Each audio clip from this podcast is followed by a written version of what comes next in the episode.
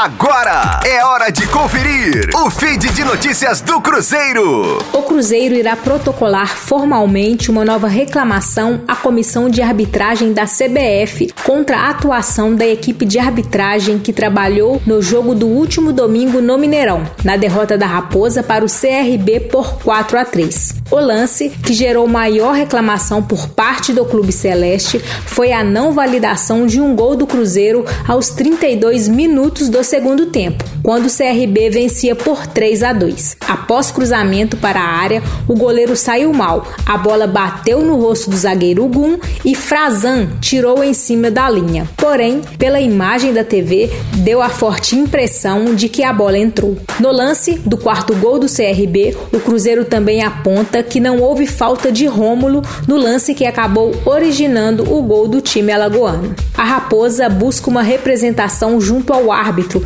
e pelo menos uma advertência ao trio de arbitragem paulista que trabalhou no jogo. O árbitro foi Douglas Marques das Flores e os auxiliares Alex Ang Ribeiro e Fabrini Bevilacqua Costa. Com as informações do Cruzeiro, para a Rádio 5 Estrelas, Letícia Seabra.